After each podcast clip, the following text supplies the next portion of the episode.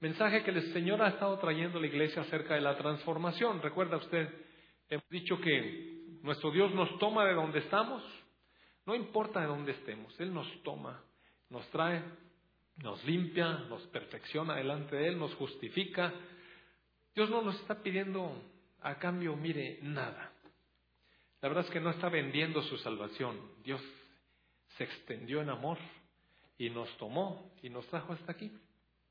Delante de Él, delante de su presencia, el Dios Santo, justificados por la sangre del Señor Jesucristo.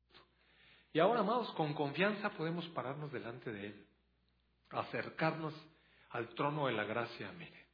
Y eso es, eso es algo que solamente, te digo, solamente, oh, no me muevo, ¿qué?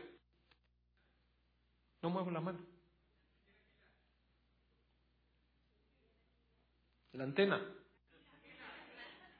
La manga. ¿Qué dijo? La pila está prendida. Bueno, ok. ¿Qué está diciendo?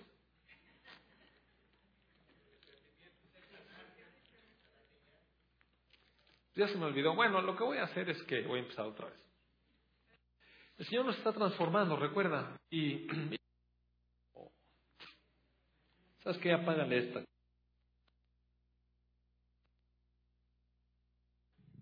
Lalo, Lalo, tú Lalo.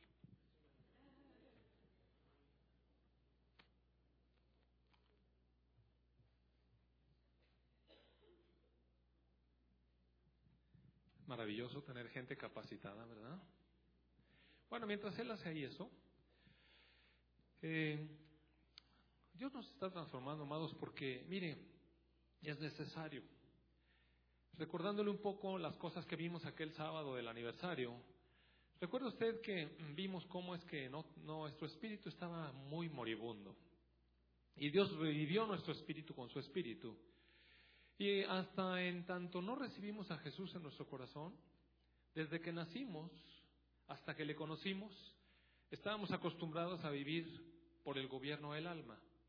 Ya sea que tuviéramos una gran fuerza de voluntad, o ya sea que seamos personas intensamente sentimentales, emocionales, o muy carnales de plano, así, muy llevadas por los impulsos, ese, ese nivel más bajo, ¿no? Así como, como algunos de los animales que conocemos que se mueven por instinto. Gracias, Lalo. Es maravilloso este hombre. Gracias, te bendigo. Y entonces eh, eh, comentaba yo que en el nivel más bajo, mire, cuando nos dejamos llevar por los instintos, nos dejamos llevar por los apetitos del cuerpo, por lo que la carne pide, ¿no? Y ese es, digamos, el nivel más bajo. Ya cuando nos dejamos llevar por las emociones y eso, bueno, un poquito, un poquito mejor, también el pensamiento racional, las cosas que pensamos que necesitamos. Y también, bueno, a veces por fuerza de voluntad, mire, por fuerza de voluntad el hombre puede tener realmente grandes logros, tanto que cuando se puso de acuerdo para construir la torre de Babel, Dios allá en su trono consideró y dijo, estos ya se pusieron de acuerdo y nada los va a parar. Ya se propusieron hacer la torre y tuvo que confundir los lenguajes, ¿verdad? Después, como quiera, nos dio chance. Ahora vivimos en la estación espacial, ahí dando vueltas alrededor de la Tierra, de todas maneras, ¿no? Pero en fin, la cuestión está en que podemos tener una gran fuerza de voluntad, una, una gran emocionalidad, o de plano dejarnos llevar por, por los instintos más bajos, pero sin conocer al Señor, estamos acostumbrados a caminar por el impulso, por el gobierno de nuestra alma. No es hasta que llega el Señor Jesús y nos, da, nos vivifica el Espíritu. Y entonces empezamos a entender que hay un gobierno superior, el gobierno que Dios puso sobre Adán en el principio. Y esta es la manera en que Dios quiere que nos movamos, gobernados por el Espíritu, hagamos funcionar nuestra alma. Miren, nuestra alma tiene una función dentro de nosotros. No está mal tener nuestra alma, pero tiene que estar gobernada por el Espíritu, porque si no, la verdad es que andamos dando bandazos y no sabemos a dónde vamos. Y como estamos acostumbrados, digamos que es, es el impulso que traemos, hacemos las cosas de manera automática. ¿No se ha fijado usted que cuando se aprende la ruta a su trabajo, ya después, aunque vaya pensando en otras cosas, como quiera llega al trabajo? ¿Se ha fijado? Yo estaba tan acostumbrado a salir de la casa, a irme al hospital, tan acostumbrado, lo hacía tan automático, tan automático, que a veces me pedía a mi esposa que si llevaba yo a Judith a la escuela, ella iba a la universidad. Entonces empezaba a platicar con Judith y llegábamos al Liste. Y cuando me estacionaba le decía, ¿no vas a, a la escuela? Me dijo, sí. ¿Y qué estamos haciendo aquí? Le dije, pues tú viniste. Y le dije, no, hijita, me tienes que acordar porque se me olvida. Iba en automático, mire. Entonces muchas veces me pasó y estamos acostumbrados así a caminar de acuerdo al impulso de nuestra alma. Y nuestra alma no está mal, mire, solamente que no es el órgano que debe regirnos. Debe regirnos el Espíritu, porque en el Espíritu mora Cristo en nosotros, recuerda usted. Es la verdadera dependencia de Dios. Entonces, Dios está trabajando con nosotros una vez que nos salvó, una vez que no nos pidió nada, nos rescató, nos limpió, nos puso delante de su santidad. Ahora, ¿sabe qué? tiene que transformarnos. Porque su propósito es que seamos conforme a la imagen de su Hijo Jesucristo. Nuestro Señor Jesucristo estaba lleno del Espíritu Santo porque Él es el Espíritu mismo. Y entonces el fruto que daba nuestro Señor Jesucristo era el fruto del Espíritu. ¿Recuerda usted?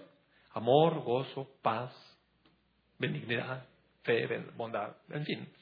La cosa es esta, que eh, uno de los principales dones que Dios nos da junto con el Espíritu, quizás el mayor, el que, el que luce más, el que realmente persistirá y, y perseverará hasta el final, siempre, siempre, siempre, es más, no tiene fin, es el amor. Porque Cristo es amor, mire, Dios es amor. Él vive en nosotros con ese amor que nos salvó. Y entonces eh, nuestro Señor Jesús en nosotros pone el querer como el hacer. Dios quiere que nosotros seamos personas amorosas. Y esto voy a hablar hoy, transformados en una persona amorosa. Y nosotros pensamos, no, es que de amor, oiga, es que de amor a mí me brota. Mire, la verdad, amado hermano, es que de amor, de amor, de amor sabemos bien poco, mire. De verdad, es uno de los temas que más hablamos, que más cantamos, del que más poesía se hace, el que más pensamos que, que nos hace feliz. Y la verdad es que de amor, mire, sabemos bien poco. Le platicaba yo en aquellos días que, en aquel día que estábamos en el, evento, este aniversario, que unos días estaba yo escuchando un, par de canciones de, de, Armando Manzanero. No sé por qué este, se me ocurrió prender el, para probar un teléfono ahí y en el radio del carro. Y entonces empecé a escuchar y este hombre, en una de las canciones, que es una canción bella, mire, es de esas canciones que cuando estamos eh, en esta etapa de, del noviazgo y aquellas cosas, cuando estamos bien prendidos con nuestra pareja, la escuchamos y decimos, wow, yo quisiera decirle esas cosas, como no se me ocurren, ¿verdad? Y entonces él decía algo así como, el cielo eres tú. Y luego te conocí, no sé qué, y volvió a decir, es que el cielo eres tú. Y yo dije, wow, qué, qué hermosos comentarios se le ocurren a este cuate, ¿no? Yo quisiera decirle cosas a mi esposa así, de ese, de ese nivel. Pero luego escuché la siguiente canción. Y entonces en esta canción decía él, no, porque tus errores me tienen cansado. Para mí lo nuestro está terminado. Y entonces yo dije, bueno, pues no queda el cielo. Y, es que mire, este es el mismo hombre que compone. Son esos artistas, estos, los artistas a veces son muy llevados por la emoción y les sale la inspiración de los sentimientos y le pueden decir a una mujer lo que sea, pero luego se pelean con ella, la mandan a volar y entonces le siguen diciendo lo que sea, pero pura, sale pura amargura. Se acuerdan las canciones de Paquita, la del barrio horrible, ¿no?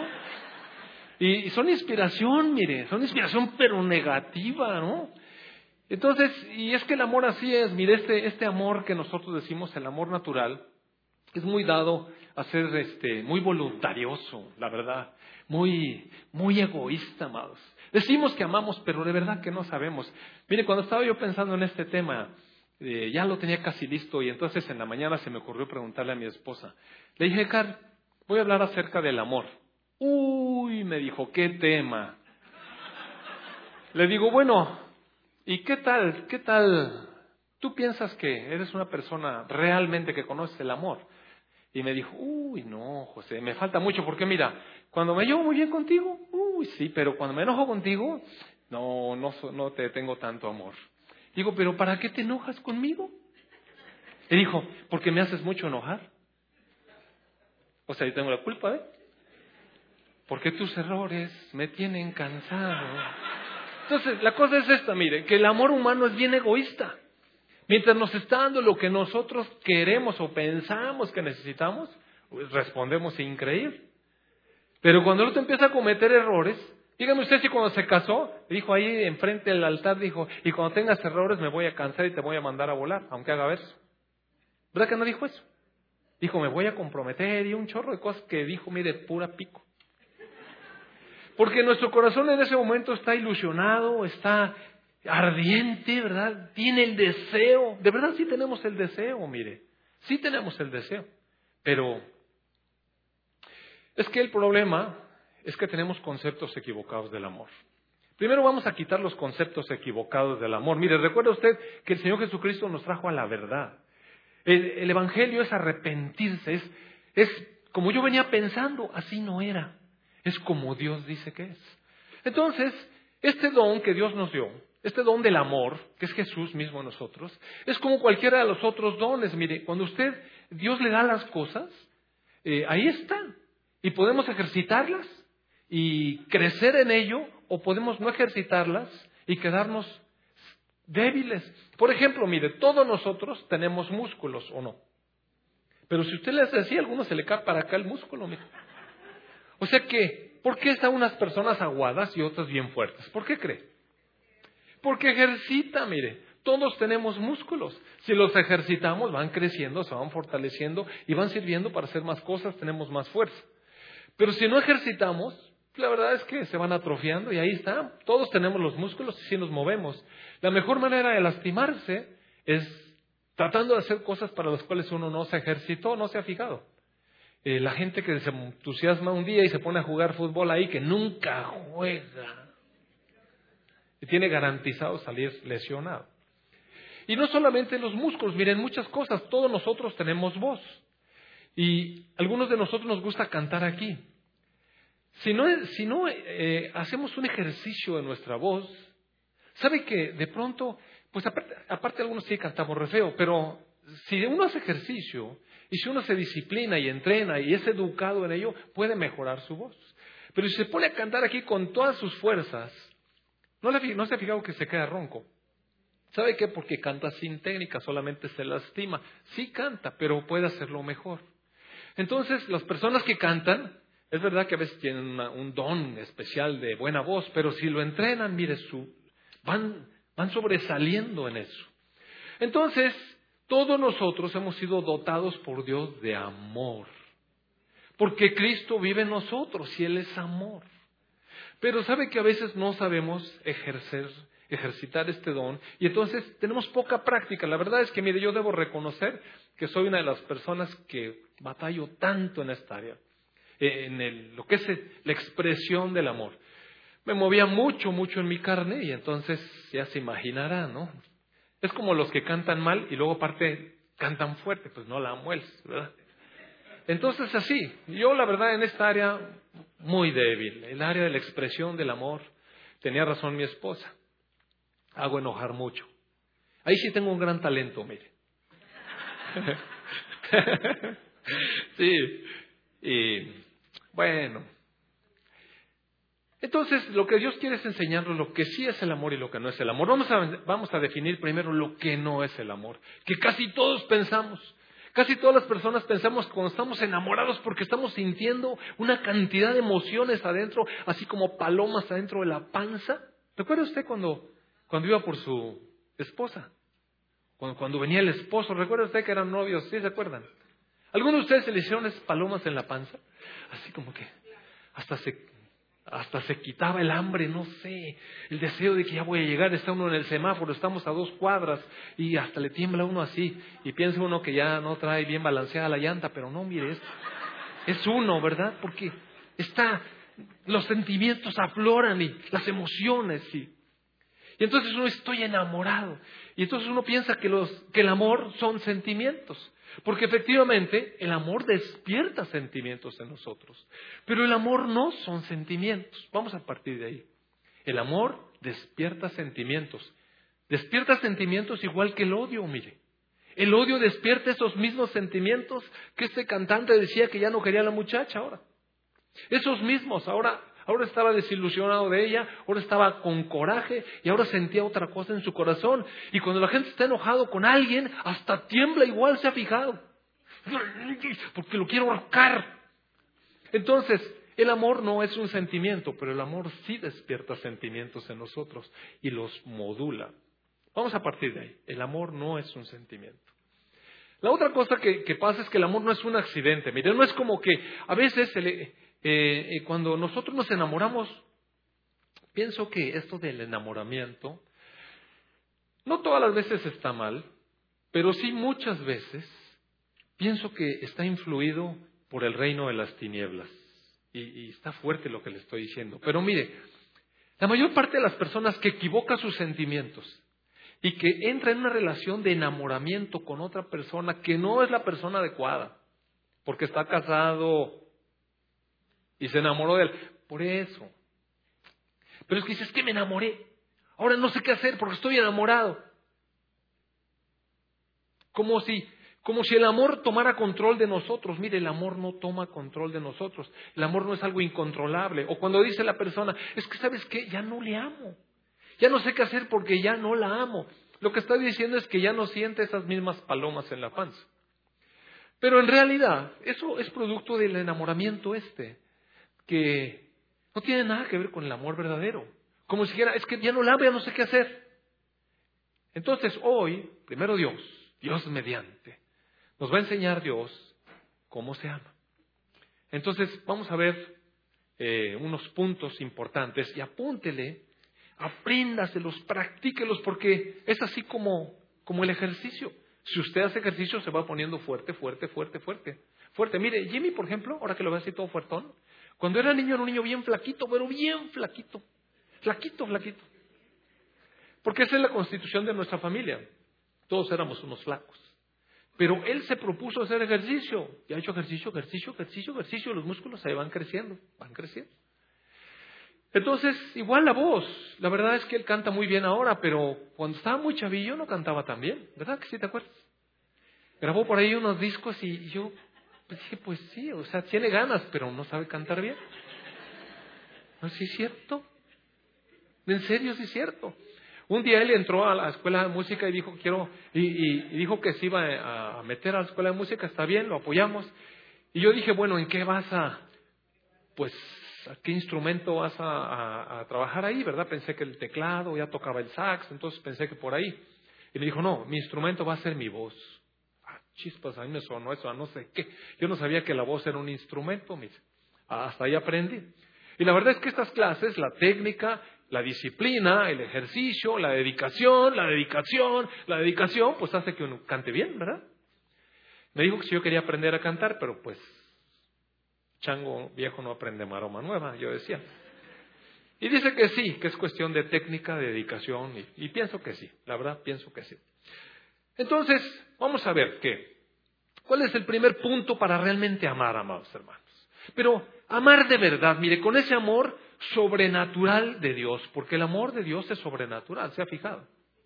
Debería ser natural para nosotros, pero como nos perdimos y ahora vimos lo natural para nosotros es no tener amor, o este enamoramiento que es una idea equivocada del amor, o vivir por sentimientos que también es una idea equivocada del amor, entonces, eh, pues no sabemos amar. Lo natural es que no sabemos amar.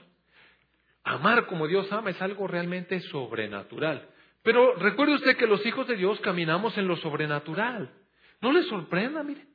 Para el mundo está difícil. Es más, para el mundo es imposible. ¿Cómo van a amar sobrenaturalmente? Pero nosotros, que tenemos a Cristo nosotros, somos personas sobrenaturales. Y podemos movernos en lo sobrenatural. ¿Cierto o no? ¿Estás de acuerdo? Bueno, entonces vamos a empezar a hacer un ejercicio. Le voy a enseñar cuáles son los pasos para que usted pueda ser una persona más amorosa y se vaya transformando en una persona más amorosa, más amorosa, más amorosa, porque el amor no es un sentimiento, no es algo que lo controla, el amor es una decisión, mire. El amor es una decisión. Uno decide amar. Uno decide amar. Cuando vive en el alma, Los sentimientos gobiernan de tal manera que a veces en esa cuestión del amor eh, nos confunde y, pensamos que, que, hay algo que está más allá de nuestra capacidad para decidir o, de, o para ejercer la voluntad. Pero el amor verdadero decide amar. Decide, es una decisión. Mire, si no fuera una decisión, el Señor Jesucristo no nos hubiera dado un mandamiento. Ámense los unos a los otros. Porque es un mandamiento, se fija. No dice, bueno, si sienten palomitas en la pancita y sienten que el sentimiento aflora, llévense bien. Y si no, pues a ver cómo le hacen, ¿verdad? Dijo, ámense los unos a los otros. En Colosenses 3.15 o 3.14 debe decir, vestíos de amor. Sobre toda cosa, revístanse de amor. Entonces, cuando usted se viste, ¿quién tiene control, su ropa o usted? Mire, uno se viste. Entonces son palabras que utiliza la, escritura, el autor de la escritura es el Espíritu Santo, para decirnos qué cosas dependen de Dios y qué cosas nos corresponden a nosotros. Cuando el Señor dice ámense unos a los otros es porque sí podemos amarnos unos a los otros. Pero el primer punto para poder amar, mire, el primer punto para poder amar es conocer el amor de Dios. Mire, si nosotros no conocemos el amor de Dios, no vamos a sentirnos amados, porque muchos de nosotros traemos una historia en la que no nos hemos sentido amados. ¿A usted le ha pasado eso, mire? La historia de nuestra vida en muchas ocasiones es de no habernos sentido amados. Y por detalles a veces tan pequeños. ¿Sabe que cuando yo era un niño, siempre, siempre anhelé tener un, un avioncito de madera, de madera balsa? Ahora los chavos tienen drones, ¿no? Pero en aquel entonces, en aquel entonces nada más había madera balsa. ¿Te acuerdas de aquel entonces, Eric? Y era una maderita que casi no pesaba nada. Lo vendían en Lodela y uno lo aventaba y el avión volaba no, no como estos aviones de papel que hacía, sino que se desplazaban increíble. Y anhelé tener ese, ese avioncito de madera balsa. ¿Y cuántas veces les expuse a mis papás que quería un avión de madera balsa? Y por alguna u otra razón, mire, pienso que no eran tan caros, pero por una u otra razón no me lo compraban. Y sabe que cada vez que yo pedía y no me daban, yo me sentía que no me amaban. Parece una tontería, pero un niño así va formando su ser. Entonces, un día que me dijeron que si quería algo, no me acuerdo si era mi cumpleaños o algo, y voy pidiendo mi avioncito de madera balsa, y yo, ay, qué lata con este. Y es que, mire, en México las cosas no se vendían así como ahora que en cualquier supermercado encuentra todo. Había que ir a la Lodela en el Distrito Federal y comprar el dichoso avión. Entonces, mis papás me llevaron ese día y resulta que estaba cayendo un aguacero en el Distrito Federal, de esos, pero aguacero. Entonces nos, paramos enfrente de la tienda y yo dije, híjole, con esta agua mi papá no se va a querer bajar.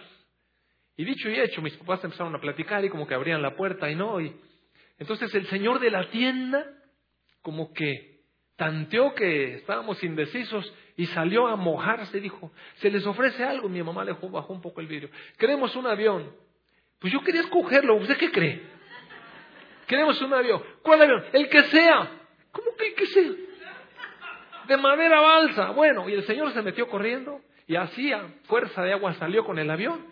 Y mi mamá lo mete, oye, le sube el vidrio antes de que entre el avión y cras que le quiebre el ala. No, mire, parece bien chistoso. Pero oiga, eso causa un impacto en los niños. ¿Y sabe cuándo regresamos a comprar avión? Dije, mamá, se me quebró y empecé a llorar. Pues ya ni modo, me dijo. Ya te lo compramos. Oye, qué dureza. No, en serio le estoy diciendo. Es que mire, cuando somos niños eso es tremendo, es el mundo, mire. La vida. Claro, cuando uno es grande ya piensa otras cosas, ¿verdad? Como otras cosas, yo no sé qué. Que le haga a su esposa una mueca y va a ver cómo siente. O que lo descalifique porque compró los boletos para el fútbol o cosas. Ya compraste esa mugre. Uno dice, Pensé que te iba a gustar, mi amor. Y sí, en serio, mire, uno piensa cosas así. Como por ejemplo, miren, nosotros acabamos de cumplir años de casados ayer mi esposa y yo. Entonces le digo a mi esposa, ¿no te gustó el refrigerador que te voy a comprar? Ay, me dijo, ¿cómo que eso es lo que cuesta un refrigerador? Mire? Entonces yo siento así un poco como que no se valora. es otro nivel, pero sigo en mi etapa de niño, pero ahora grande. ahora las cosas cuestan más. Y así nos va decepcionando nuestra pareja y cosas así.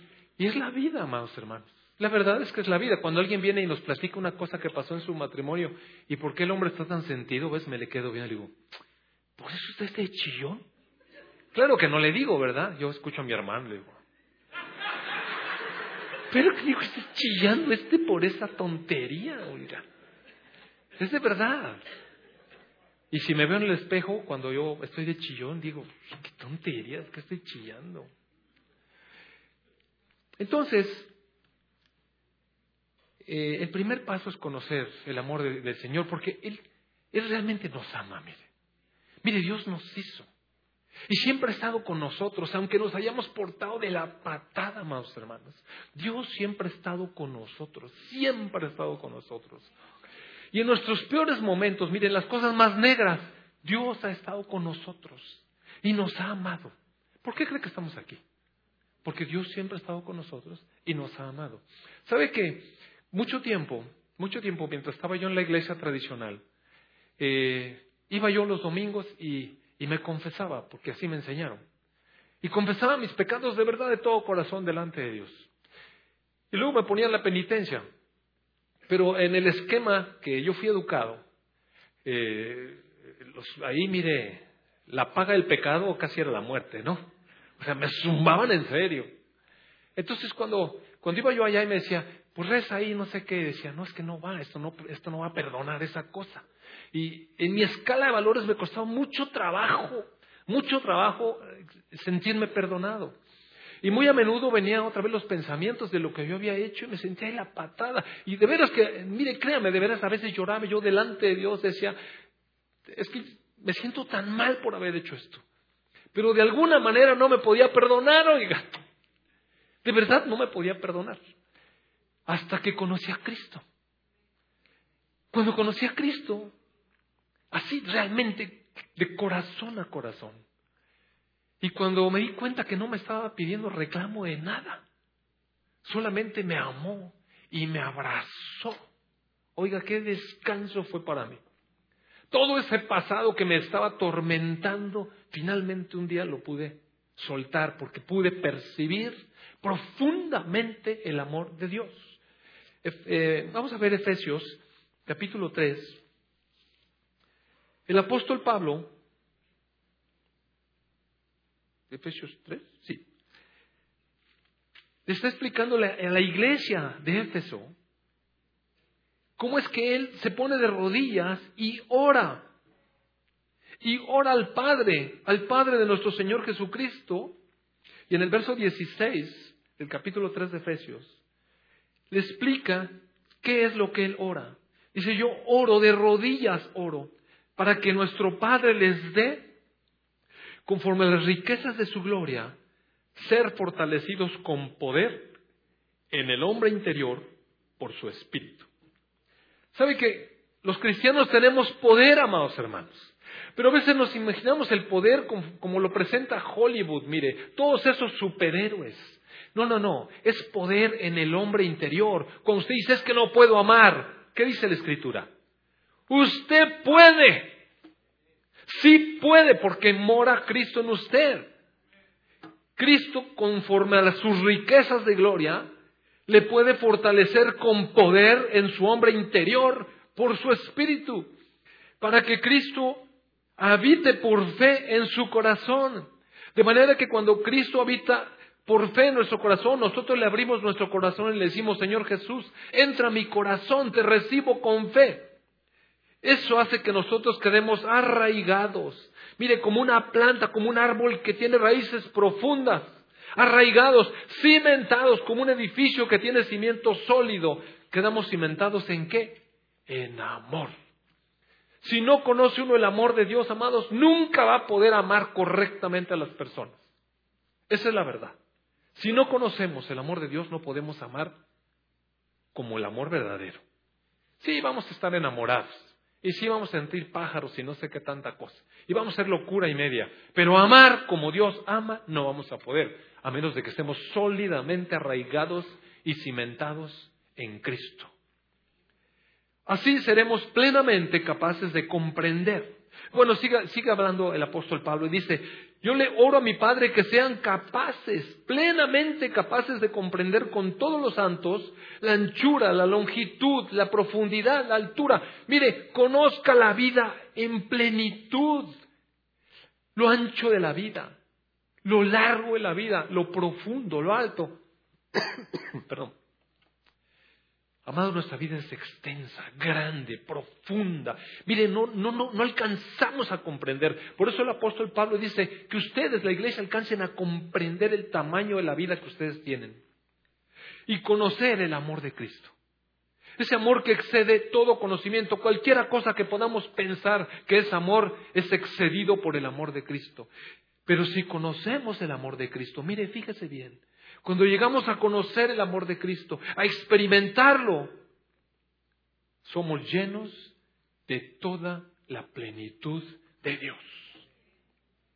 Si nosotros no somos capaces, capaces de comprender, conocer la profundidad, el amor del Señor Jesucristo, hablamos de Dios de fuera. Tenemos conocimiento, mire. Sí tenemos, y podemos ser muy religiosos y estar repitiendo palabras de la Escritura. Pero para realmente conocer a Dios en plenitud, mire, en plenitud hay que conocer el amor de Cristo. Eso es, eso es la base para poder amar. Mientras no sepamos lo que es el amor de Dios para nosotros, que nos perdonó todo sin pedir nada. ¿Es verdad o no? Mire. ¿Es verdad o no? Por eso es que la, la gente dice, bueno, es que en la iglesia, ¿cómo que tienes ese ahí? Pues ese ahí, Dios lo ama. Por eso está ahí. Yo me he encontrado con personas que dicen, oye, y Perengano, es que tú no lo conocías, yo lo conocí cuando por eso. Sí, sí, sí, está bien. Y, y está allí, sí, está allí. Pues sí, además me da vergüenza me da a mí cuando la gente que me conoció antes de conocer al Señor sabe que estoy en la iglesia. El, el, concepto que se les quedó a algunos que después ya no vieron el proceso de transformación es, ese Señor está ahí adentro, mira. ¿Ese, ese está allí? Pues sí, pero si es que es una basura, sí. Y Dios lo tomó de ahí, del basurero. Así como usted, como a mí. ¿Y qué hizo? Un montonal de mugres. Sí. Así es el amor de Dios, mire. Así es el amor de Dios. Tomó mi vida de la basura, amados. Mire, cuando uno piensa que puede ofrecerle a Dios a cambio algo, la verdad es que entra en un terreno muy religioso. La escritura dice que todas nuestras justicias son un trapo de inmundicia delante de Dios, mire.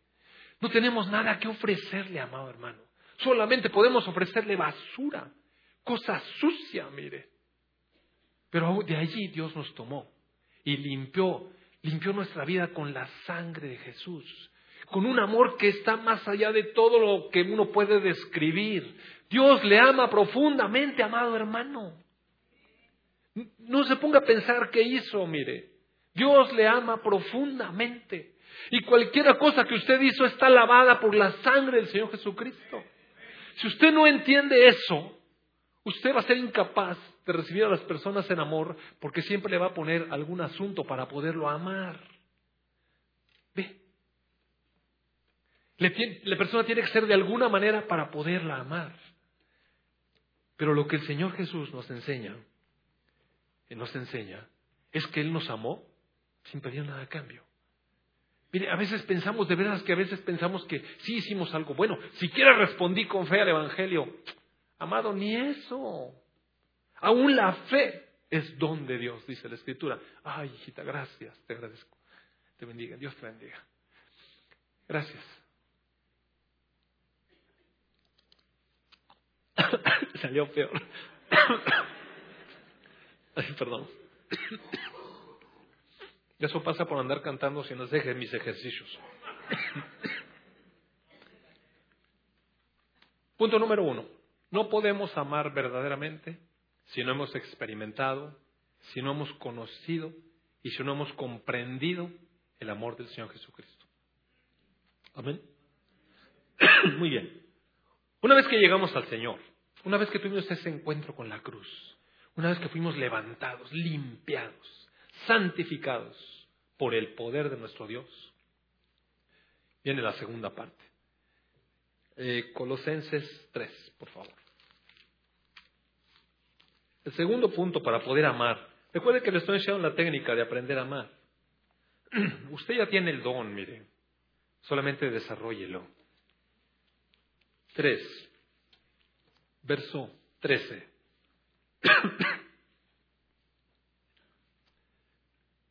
Sopórtense unos a otros.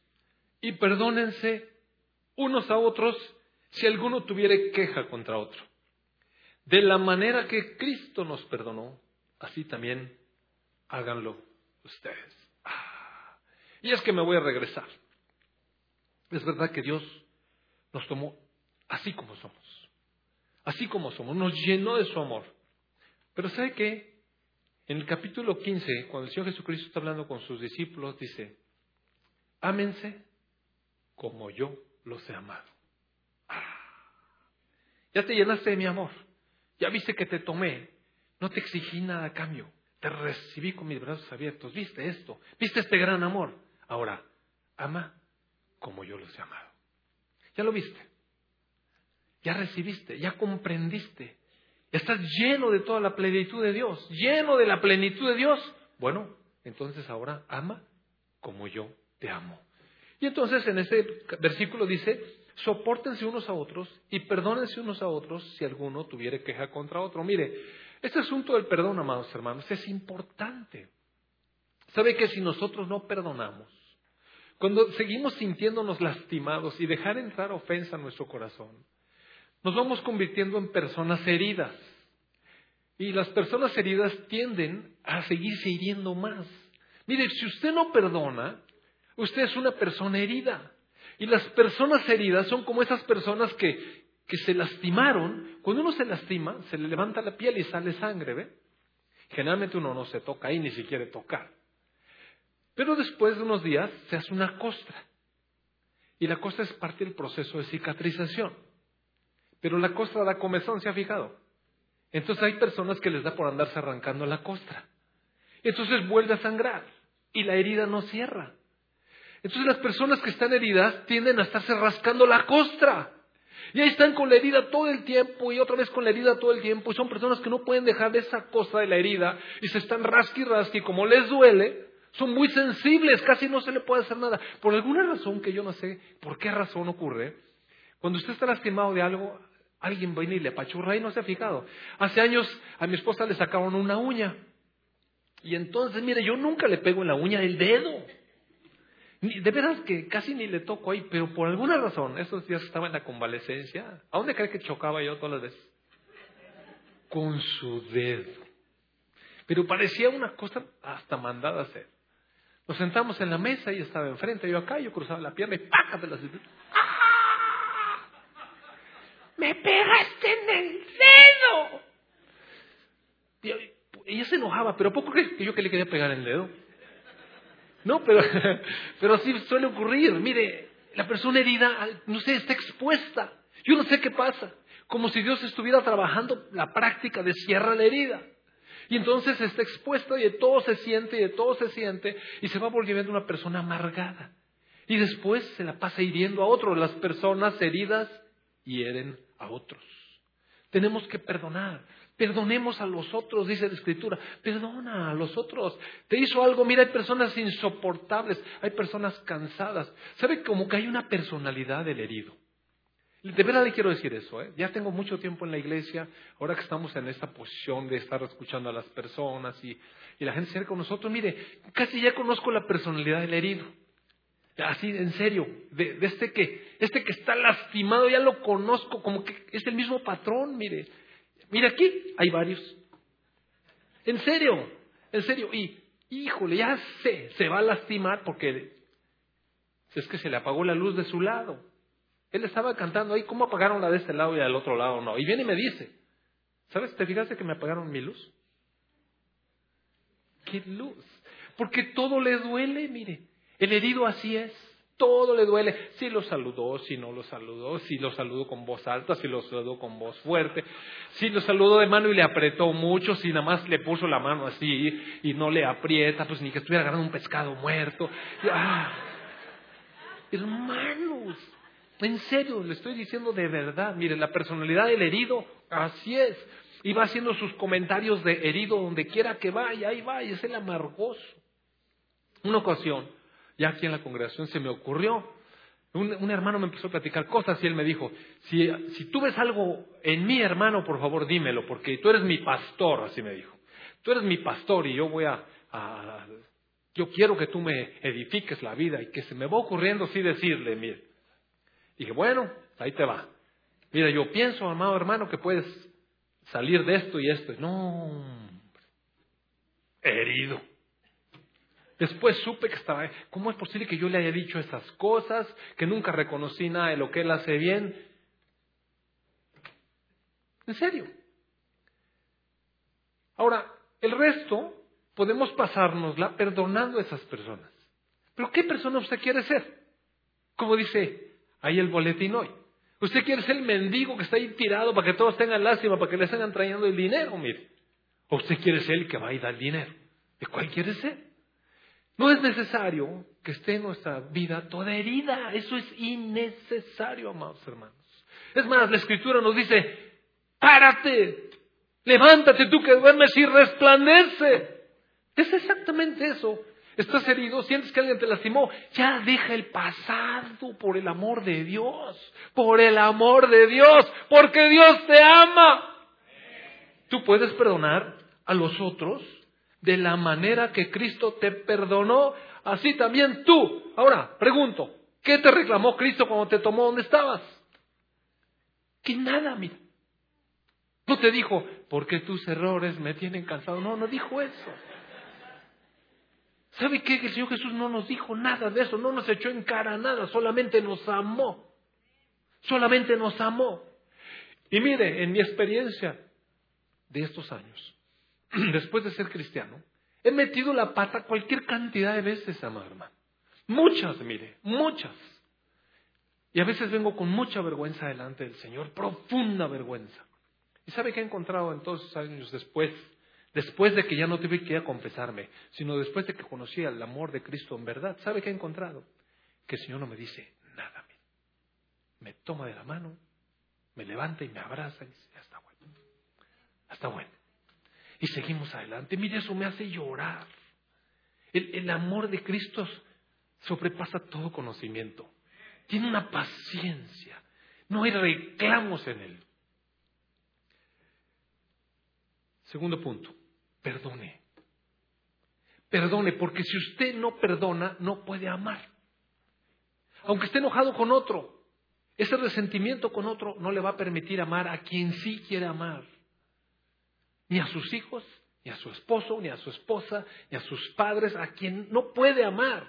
Mientras esté lastimado con alguien, usted no puede amar. Experimente el amor de Cristo. Perdone. Número tres. Número tres. Dijimos que el amor es una decisión. Mire, el amor es una decisión. Uno puede decidir amar. Allí mismo estábamos en Colosenses 3. Mire el verso 14. Y sobre todas estas cosas, vístase de amor, porque ese es el vínculo perfecto. ¿Sabe qué significa vístase? ¿Sabe qué significa vístase? Que se vista, mire. Así es. ¿Sabe qué? Ahora que estuvieron aquí mis nietos, ellos estaban allá, yo los bañaba y de repente se hacían los chifladillos y y mi esposa, bueno, al fin abuela, ¿no? Y vestir y todo. Entonces un día dije, ¿sabes qué? Ya está. Vístase, órale. Porque ellos en su casa se visten. Sí, se quedan todos chuecos, pero se visten, No importa. Sí, se sabe vestir, pues vístase. Usted vístase de amor, vístase de amor, revístase de amor. Sí puede, mire. Sí puede, porque el poder de Dios está en usted, en el hombre interior, fortaleciéndolo. ¿Sabe que el cristiano llega al Señor porque se arrepintió? Hemos dicho muchas veces el arrepentimiento no es lamentar nuestra condición, es cambiar nuestra manera de pensar. Es cambiar nuestra manera de pensar, eso es arrepentirse. No es dar la vuelta en, en sentido contrario, es alinearse al pensamiento de Dios. Hemos estado engañados por toda la vida con los pensamientos que nos transmitieron, las ideas que nos metimos nosotros, las cosas que hemos creído, lo que el mundo nos inventa, todas esas cosas han determinado cómo somos. Pero la palabra nos invita, arrepiéntete. Arrepiéntete, piensa como Dios piensa. Y lo que Dios dice, todo lo puedes en Cristo que te fortalece. Mire, eso es lo que dice la palabra. No diga, es que no puedo. No, sí puedes. Porque mayor es el que está en ti que el que está en el mundo, dice la palabra. Así es que sí puedes. Es que esto va más allá de mí. Pues de ti sí, pero Cristo vive en ti. Ya no vivo yo, más Cristo vive en mí. Entonces hay muchas palabras que nos dicen cómo sí salir adelante, mire. No se trata que lo hagamos con nuestras fuerzas. Dios nunca nos pidió que lo hiciéramos con nuestras fuerzas. Por eso vino Él, para ayudarnos, para poner el querer como el hacer. Oye, Lalo, que bien dejaste esto. Te felicito. Muy bien. Entonces, vístanse de amor. Vamos a Filipenses. Mire si me acompaña Filipenses. Filipenses 2 dice en el verso 5, haya pues en ustedes este sentir que hubo también en Cristo. Bueno, aquí habla de sentir, pero se refiere a la voluntad, a, a, una, a una actitud, mire. En la versión Dios habla hoy dice, piensen ustedes de la manera que Cristo pensó. Así dice, me gusta mucho esta traducción. Piensen ustedes de la manera que Cristo pensó. ¿Y qué fue lo que Cristo pensó y decidió? Cristo Jesús, en el verso 6 dice, siendo en forma de Dios, no estimó ser igual a Dios como cosa que aferrarse, sino que se despojó de sí mismo, tomó forma de siervo, hecho semejante a los hombres, y estando en la condición de hombre, se humilló a sí mismo, haciéndose obediente hasta la muerte y muerte de cruz. Mire, esto es una expresión de un absoluto control de su voluntad, ¿sí o no? Él era forma de Dios y él decidió salir de ahí, tomar la forma de siervo y como un hombre ser obediente a su Padre, haciendo uso de su voluntad. Mira, amado hermano, cuando llegamos a Cristo, Cristo liberó nuestra voluntad. Nuestra voluntad antes estaba presa de, de los bandazos de nuestros sentimientos. Ahora tenemos una voluntad libre en Cristo, mire. Ahora usted puede decidir y la palabra dice, no se aferre, piense. Cristo no se aferró a ser igual a Dios como, como algo a qué quedarse ahí, sino que Él decidió. Ahora le voy a preguntar, cuando nosotros Fíjese bien lo que le voy a preguntar. Cuando nosotros nos aferramos a un punto en medio de una relación en la que tenemos que hacer algo, ¿a qué nos estamos aferrando? Mire? ¿Acaso nosotros somos igual a Dios? Nomás imagínese a qué nos estamos aferrando. A nosotros, mire. ¿Y qué somos, amados hermanos? Así, sinceramente, mire, aferrarse a la postura de uno es lo más tonto que hay. Si uno, lo, si uno lo pudiera ver desde otra persona, vería qué tonto luce uno cuando está en esa postura. De verdad. A veces yo me imagino, me imagino, eventualmente tenía discusiones con mi esposa en frente de mis hijos. Y me imagino qué estarían pensando mis hijos. ¿Qué postura de estos dos? Es ridículo, mire. Es ridículo. ¿A qué nos estamos aferrando? ¿Sí, ¿Sí, entiende qué es? Jesús no se aferró a ser igual a Dios, sino que decidió tomar la forma de siervo. Y como siervo decidió obedecer. Entonces nosotros a qué nos vamos a aferrar? A ser la clase de suciedad que éramos antes. Porque eso es en realidad a, a lo que nos aferramos cuando decidimos seguir haciendo lo que queremos seguir haciendo. En resumen, la verdad es que si usted ve la vida del Señor Jesucristo es una vida de sacrificio, porque eso implicó un sacrificio. Sí implicó un sacrificio, mire. Él tuvo que dejar eso y tomar forma de siervo. Y en forma de siervo, como nosotros, tenía también ideas y tenía una voluntad, pero él decidió obedecer al Padre para glorificar al Padre. Y nosotros somos llamados a lo mismo, amados hermanos. Ahora podemos hacer el ejercicio de nuestra voluntad para glorificar a nuestro Padre. Nosotros tenemos esa libertad de voluntad, mire. Tenemos esa libertad de voluntad. ¿En qué va usted a ejercer la libertad que Dios le dio a su voluntad? ¿En qué la va a ejercer? ¿En permanecer como usted era? ¿Seguir pensando según sus propios criterios? ¿O arrepentirse y alinear su pensamiento al del Señor y glorificar a Dios? Porque dice que como Jesús se humilló, después Dios le exaltó hasta lo sumo. Y en Proverbios, si usted recuerda, hay una palabrita por ahí, un proverbio que dice, al que se exalta, Dios lo humilla, pero al que se humilla, Dios lo exalta. Si nosotros nos humillamos, ¿y qué es humillarse? Pues es que el amar implica mucho rendir nuestros deseos egoístas, mire. ¿Sabe que un poco se parece, no es completamente, pero un poco se parece el amor este al amor de la crianza?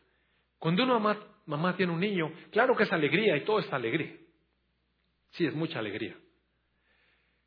Pero después de dos o tres días de estar alimentando al niño al pecho y estarse levantando cada tres horas, oiga, uno acaba exhausto. Mire. ¿Y sabe qué es el amor? Ya, no es el sentimiento, ay, qué bonito mi amor. Porque mire, cuando uno ve al bebé recién bañadito, recién que ya comió, a mí me encantaba cargar a mis hijos así. Bañados, ya comidos, y les daba besos y besos, decía, cuánto te amo. Sí, pero estaba la chilladera yo se lo usaba a mi esposa. Por eso le digo que no, no soy tan bueno en el amor. Y, ¿sabe qué hacía mi esposa? Seguía atendiendo al niño.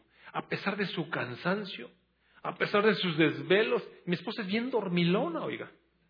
Sin embargo, mire, cuando tenía el niño, ella se levantaba y hacía el esfuerzo y le volvía a dar de comer. Y a veces me decía, José, ayúdame. Me decía, no, yo tengo que ir a trabajar en la mañana. Y si era cierto, mamá, hermano. Mire, yo no me podía desconectar tanto porque trabajo con cosas muy delicadas, ¿ve? Pero al final de cuentas, así es la madre. Mire, eh, así es Dios. Así es Dios con nosotros. No se fatiga, sigue trabajando y nos sigue amando y nos sigue amando y nos sigue amando. Y la mamá sigue amando a ese niño a pesar de todo. Y luego cuando está bien cansada, yo me acuerdo bien cansada, y el niño se hacía en el pañal, o eso es el pañal. Eso el pañal no sé qué es, una prueba de Dios. Yo nada más ayudaba en el uno, en el dos no podía ayudar. Y otra vez, es que me faltaba amor. Porque el amor todo lo puede y todo lo supera, pero yo no sé, las mamás le abren ahí y yo y me daba el pañal y, lo echaba en la bolsa y le cerraba la bolsa, aguantaba respiración. No, no le ha pasado a los hombres. A lo mejor sabe que yo he visto unos papás increíbles, ¿eh? la verdad, unos papás increíbles que cómo ayudan a su esposa en eso y increíbles. Pero el amor así es. Mira, uno está cansado y hace la segunda milla. Y así es. Por encima, ¿sabe qué hizo el Señor Jesucristo? Por encima de su cansancio, por encima de sus deseos, Él seguía haciendo la voluntad del Padre. Seguía haciendo. Este es amor, sacrificio. El amor es sacrificio, amados. El amor no es que te amo, es que me das, tantas cosas. Mira, mira. Es que así expresamos, ¿verdad? Es que tú eres una mujer maravillosa, me haces de comer increíble, me haces piojito acá en la noche, me traes la cena a la cama. Pues claro, pues amar así, mire. Pero ¿qué tal cuando es al revés? Cuando la esposa se enfermó y luego hay que atender, la verdad, mi amor. Ahí está la prueba del amor. Mira, esa es la prueba del amor, no la prueba del amor que, que el otro. Mira, te amo tanto y si quieres, vamos a casarnos, pero primero dame la prueba del amor. Mira, ese, ese qué prueba del amor ni qué nada, esa es la prueba de la pasión desenfrenada. ¿Qué prueba del amor ni qué nada? La prueba del amor de un varón es respetar a la muchacha y esperar hasta que sea el tiempo, mire. Esa es la prueba del amor. Aguantarse, sacrificarse, respetar. Por amor a ella, por amor a sus padres, por, por el compromiso con Dios, por muchas cosas. Esa es la prueba del amor. ¿Qué es la prueba del amor ni qué nada? Nada, nada. Así me decía mi papá, cuando yo venía con mis argumentos, me decía papá, nada, nada, nada. Vete con tus argumentos, otro lado. Entonces el amor es sacrificado, es una decisión. El amor lo decidimos. El amor lo decidimos. Nosotros podemos amar. Claro, lo mejor es esperar hasta que Dios le diga a uno con quién casarse. Pero eventualmente uno se casa sin considerar a Dios. ¿Y sabe qué pasa? de todas maneras uno puede amar a esa persona, mire. Porque Dios nos amó a nosotros. Nomás imagínese. No le haga como cuando nos despertamos mi esposa y yo ayer y me dice mi esposa, José, felicidades por, por nuestro aniversario número 33. Y yo le dije, mi amor, realmente te, de veras te felicito. Qué buen pelado agarraste. Ay, sí, me dijo, bueno, es una felicitación, ¿no?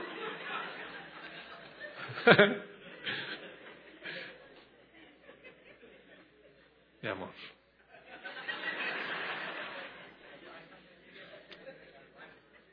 Es una decisión. ¿Y sabe qué? Va acompañada de acciones. Número cuatro. El amor se acompaña de acciones. ¿Me acompaña por favor a Mateo número 5? Capítulo 5, Mateo 5. Mire, aunque en realidad este pasaje es un pasaje que es, mire, muy sobrenatural. El Señor Jesucristo está enseñando a sus discípulos a amar a sus enemigos. Amar a los enemigos. Pero bueno, mire, déjeme bajar un poco el nivel. Vamos a hablar del amor a los hermanos a los hermanos aquí en la iglesia, a sus hermanos de carne, de su familia, el amor a su esposo y a su esposa, pues, a sus hijos. Dice el verso 43 del capítulo 5, oyeron que fue dicho, amarás a tu prójimo y aborrecerás a tu enemigo. Pero yo te digo, ama a tu enemigo. Mire, es su mandato el Señor Jesús. Ama y si el Señor Jesús dice ama, es porque sí se puede amar. Ama porque se puede. Es decir, toma la decisión y ama. ¿Y cómo se hacen las acciones de amar? Dice, bendice al que te maldice. Mire, ¿cuántas veces en una relación matrimonial que en general se lleva bien, pero de pronto llega un conflicto y empezamos a discutir con la pareja y ella de repente nos lanza el dardo de maldad.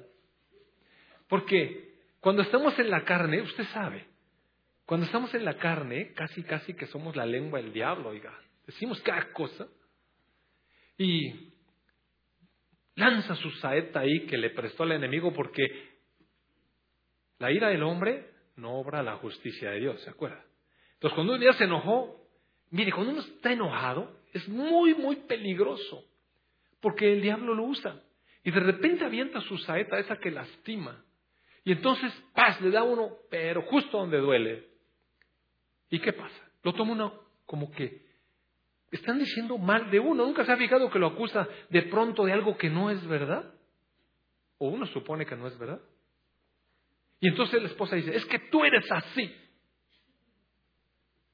Eso se toma como un maldecir, porque me estás diciendo cosas malas. ¿Y qué hace uno? Ah, tú me pichas, yo te bateo, mira. Y le contesta la misma. Pero la palabra no dice, al que te maldiga, bendícelo. ¿Qué cree que pasaría en medio de una discusión donde uno le dice al otro? Bueno, está bien, si tú lo ves, sí, yo te amo y te bendigo. ¿No qué le ha pasado con su hijo? que de repente dice, ya no te quiero. Así mis hijos alguna vez me dijeron, estaban enojados. Entonces ya no te quiero. Pues yo sí te quiero, le decía. Yo sí te quiero a ti. Yo no, yo sí. Entonces les daba besos. Para que se le quite. Eso es bendecir, mire. El otro le está diciendo cosas malas, dígale cosas buenas. O sea, el amor es acción. Es acción. No es contemplación, es acción. ¿Te dijo una cosa mala? Dile una buena. Hazle el bien. Te está diciendo que, pues hazle el bien. Si puedes hacer algo por él, aunque te caiga de la patada, aunque sientas que te está lastimando, dice, si te ultrajan, si te persiguen, si te aborrecen, tú piensas que te desea el mal, haz algo bueno por él. Eso es la manifestación del amor. Es acción, mire. Es acción. ¿Por qué? Déjeme volver. Uno piensa que el amor son sentimientos. Y uno piensa que cuando ya no está sintiendo ya no ama. No, no, no. Cambie su manera de pensar. Cambie su manera de hablar. Cambie su manera de actuar y de obrar. Y eventualmente va a surgir un sentimiento. ¿Y sabe qué? Cuando se dé cuenta ya va a estar amando a ese inamable. En serio, de verdad. Hable bien de su pareja. No esté hablando mal de su pareja. No esté hablando mal de su pareja. hable bien. Es que todas las cosas que me hizo, no maldigas al que te ultraja, bendícelo. Ese es amor, mire. Así, en práctica, en práctica. Decide, actúa, piensa, cambia la manera de pensar, declara, perdona, experimenta el amor de Cristo y ama como Cristo. ¿Te amo? ¿Cómo te amó Cristo? ¿A poco te puso un montón de peros como tú le pones a todos los demás? Como el hermano ese que, que yo estoy predicando, ya se paró, ya iba caminando, que no hace nada de caso, mire, interrumpiendo todo. Y, ¿sabe qué? No le voy a decir, parece un chiste, pero yo, yo he visto predicadores que se enojan cuando alguien se para al baño. Y, y tienen que permanecer sentados oyéndome. ¿Por qué, están enojados? Por egoísmo, mire. Por egoísmo. Pero Dios no es egoísta. Dios nos ama. Y nos perdonó así. Ahora está en un proceso de transformación, porque usted se quiere quedar ahí feito. Yo no me quiero quedar feito. Entonces, tengo que aceptar lo que Dios me está diciendo que haga. Porque Él ya me dotó del amor. Ahora me dice, ejercítalo. ¿Cómo se ejercita el amor? Experimenta el amor de Cristo, vívelo, piensa en su amor, piensa en su amor, piensa en su amor, piensa en su amor. Hasta que te quede impregnado. ¿Cómo te perdonó el Señor? ¿Cuánto te amó? Ve, piense, piense, piense, piense, cambia su manera de pensar. ¿Cómo te perdonó Cristo? ¿Cómo te perdonó Cristo? Experimentalo, experimentalo, disfrútalo. Y entonces puedes perdonar a otros, porque Él nos dijo, ahora ámense unos a otros como yo les he amado. Muy bien, ahora toma la decisión. Vístete de amor. Sobre todas las cosas, revístete de amor. Si hay un montón de cosas que tienes, deja las costras, revístete de amor. Ponte camisa de manga, mire, para no estarse rascando la costra. Revístase de amor. Y luego haga acciones concretas. Ame. Hable bien del otro. Eh, hazle, eh, bendícelo. Ora. Ora. Pero no ores, Señor, cambia este hombre que me pusiste en el camino. No, mire, no ore así. Ore para que este hombre pueda realmente conocer y experimentar el amor de Dios. Para que esta mujer pueda experimentar el amor de Dios. Porque de esa manera va a ser feliz. Va a tener plenitud de Dios en su vida. Y de esa manera, mire qué bonito es vivir. Qué bonito es vivir cuando estamos viviendo, viviendo en el Espíritu. De verdad, mire, amado hermano, yo he descubierto con mi esposa que cada vez que estamos en la carne, horrible, mire, es una mala vida. Una vida superficial, una vida egoísta, una vida de exigencias. En el espíritu, qué bonito es. ¿Sabe que se somete tan fácil mi esposa a mí cuando anda en el espíritu? Mire, así, no hay presión de que, mira, yo aquí mando, que soy el hombre y que la cabeza. No, olvídese de eso. Una mujer que está en el Espíritu se somete fácil a la autoridad que Dios le impuso, porque es su cobertura. No, no se trata de estarse peleando y hacer liberaciones de nada, ni del femenino, y nada de liberaciones. Ya Cristo nos libertó con su amor. Finalmente, finalmente, Corintios, 1 Corintios 13, si me acompaña por favor. Ya me pasé. Bueno, voy muy rápido. 1 Corintios 13. Dentro de todas las cosas que describen al amor, voy a destacar solamente una frase. Está en el versículo 7 y dice, el amor todo lo sufre, todo lo cree, todo lo espera. ¿Sabe que a veces calificamos a, a, la persona que debiéramos amar? Ya la tenemos calificada, ya la calificamos. Este, este es de los inamables. Este es así. El amor espera cosas. ¿Sabe por qué Dios nos ama? Porque Él espera que nosotros vamos a cambiar. Sabe que vamos a cambiar. Nos va a meter en procesos que nos va a hacer cambiar, mire. Esas cosas que a veces tanto nos afligen es el proceso de Dios para cambiarnos porque nos hemos resistido. Y entre más nos resistimos, más prensa, pero nos está amando, porque el amor así es disciplina, transforma, quebranta. Él nos toma como, dice que somos como piedras preciosas. Bueno, las piedras preciosas requieren de presión, mire, de tallarle. Cuando usted va a una joyería y ve ese diamante así bellísimo, que brilla tantos colores hermosísimos, ¿ha visto alguno? Bueno, Nunca has visto uno. Ve a la joyería, no digo que lo compres ni le digas a pobre Carlos. O sea, nomás ve a ver. Sí, no es necesario. Mira, tú ve a ver. Y entonces lo ve uno. Pero ¿sabe que eso fue, eso fue, sujeto a un proceso de pulimiento, de cortes, de, de presión? Mire, sí está muy bonito. ¿sí? Sufrió un proceso, igual que nosotros. No nos quedemos feitos, amados hermanos. Mire, practiquemos el don.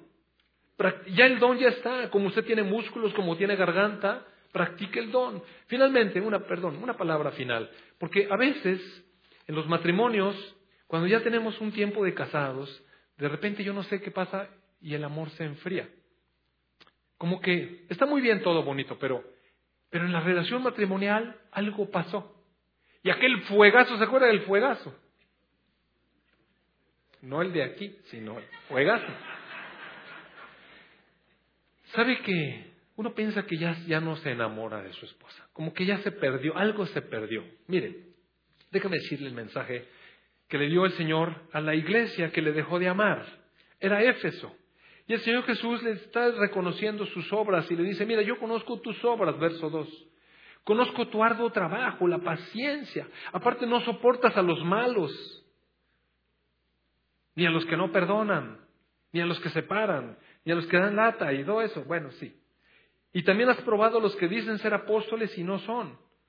Has sufrido, has tenido paciencia, has trabajado arduamente por amor, a mi nombre. Y no desmayas, pero tengo contra ti que has dejado tu primer amor. Bueno, mire, el Señor Jesús nos da la solución. Muy fácil. Recuerda de dónde has caído. Y arrepiéntete. Y haz las primeras obras. Ahí va.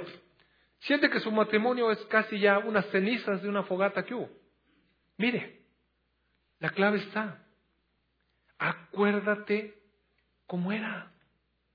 Acuérdate cuando eran novios. ¿Te acuerdas de la pasión? ¿Te acuerdas del deseo cuando ibas a verla? Cuando se te hacía tarde. ¿Te acuerdas? esas ganas que tenías. ¿Sabe que cuando yo iba a ver a mi esposa, pues yo ya, ya me estaba listo, ya me había puesto hasta perfume y todo. Y cuando estaba en la puerta me decía mi papá, ¿a dónde vas? Dije, pues voy a, voy, pues, ¿verdad? Domingo, las las cinco, ¿verdad? Tú sabes, voy a ver a Carmelita. Le decía a la chata, ella así le decía. Y me decía, ¿A qué vas? Quédate platicando conmigo. Le digo, no, papá, en serio, ya, me tengo que ir. Oiga, y me empezaba a molestar.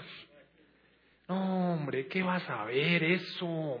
Aquí hay más cosas importantes que hacer y me estaba nomás molestando y molestando. Y se me iba haciendo tarde. Bueno, ese fuego con el que yo quería salir disparado, mire. Es el fuego que todavía tengo para llegar a mi casa a ver a mi esposa. Acuérdate. Acuérdate de dónde caíste, cómo estabas, acuérdate. La escritura dice, acuérdate, porque ¿sabe qué? A veces se nos olvida. A veces, cuando estamos en nuestro, matrimonio ya, en nuestro matrimonio, ya se nos olvidó. Se nos olvidó. En una ocasión, hace muchos años, me invitaron a un retiro de matrimonios y nos pusieron a escribir en una hoja todas las cosas que nos gustaban de nuestra pareja. Escriba. Y a cada quien solo, allá, en un jardín. Fue en Santa Engracia. Y yo me fui a una piedra y me senté bajo un árbol y empecé a escribir las cosas que me gustaban de mi esposa. Y luego dice, escribe en otra hoja todo lo que no le gusta de su esposa. Ah, sí, denme otra hoja, le dije. Sí. Empecé a escribir y escribir y escribir cosas, ¿verdad? Pero terminé muy rápido, mire. Y en eso, pues yo veía que nadie venía y dije, pues ¿qué tanto escriben esto, señor? Todo lo que escribí.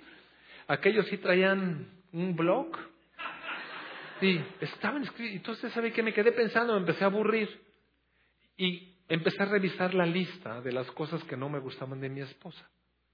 Y cuando la empecé a revisar, empecé a pensar que esas cosas sí me gustaban antes. Sí me gustaban. A mí me encantaba que mi esposa fuera una persona tan simple y tan sencilla en algunas cosas. Eso me encantaba, mire, no tenía pensamiento complicado ni, ni argumentos con qué estar debatiendo. Me decía, no, ¿Por qué? ¿Por qué no? Y llegó un momento en el que en nuestra relación eso me caía gordo. Yo quería que ella pensara, analizara, me diera algo. Pero si lo que me gustó de ella es que era sencilla y simple. Eso me gustaba. Y cuando empecé a revisar la lista, me di cuenta de muchas cosas que yo puse ahí que no me gustaban, que esas eran las que me habían gustado, de eso me enamoré. ¿Por qué las cambié? Entonces me acordé y me arrepentí. Arrepentirse es, pensar como Dios piensa. ¿Sabe qué? Pensé, todas esas cosas me sirven. Es la mujer que Dios trajo a mi vida. Yo necesito esto. Es más, decido cambiar mi pensamiento acerca de estas cosas. ¿Y sabe qué hice? Agarré el ojo y las pasé para el otro lado. Dijo, ahora sí me gustan. Es una decisión, amado hermano. Sí me gustan y sí me sirven. Lo necesito así. Yo me enamoré de esta mujer, no de esta otra que estoy poniendo aquí. Mire cómo es. Acuérdate, arrepiéntete y vuelve a hacer las primeras cosas que hacías. A ver, a ver, varón, ¿qué hacía usted? ¿Ya se lo olvidó? ¿Ya se lo olvidó? Creo que le abrió a su esposa la puerta una vez. Te, te abre la puerta de auto. ¿No te la abre? Carlos, no le estás dando codas.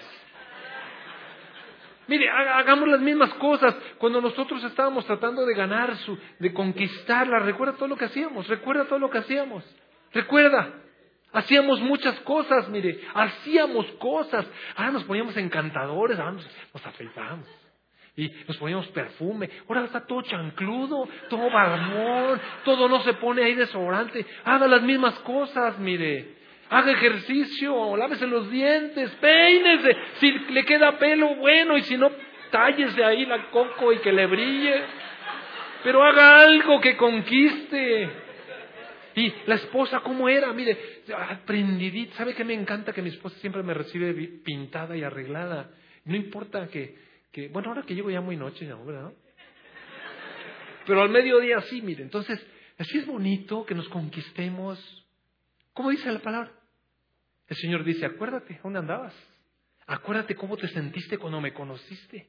Acuérdate, arrepiéntete de cómo estás ahora y vuelve a hacer las mismas cosas que hacías antes. Cómo nos volcábamos hacia nuestro amor a Cristo. No importa si hacíamos o no hacíamos, le amábamos, le amábamos, nos sentíamos profundamente agradecidos, le cantábamos de todo nuestro corazón, con toda nuestra alma. ¿Recuerda usted?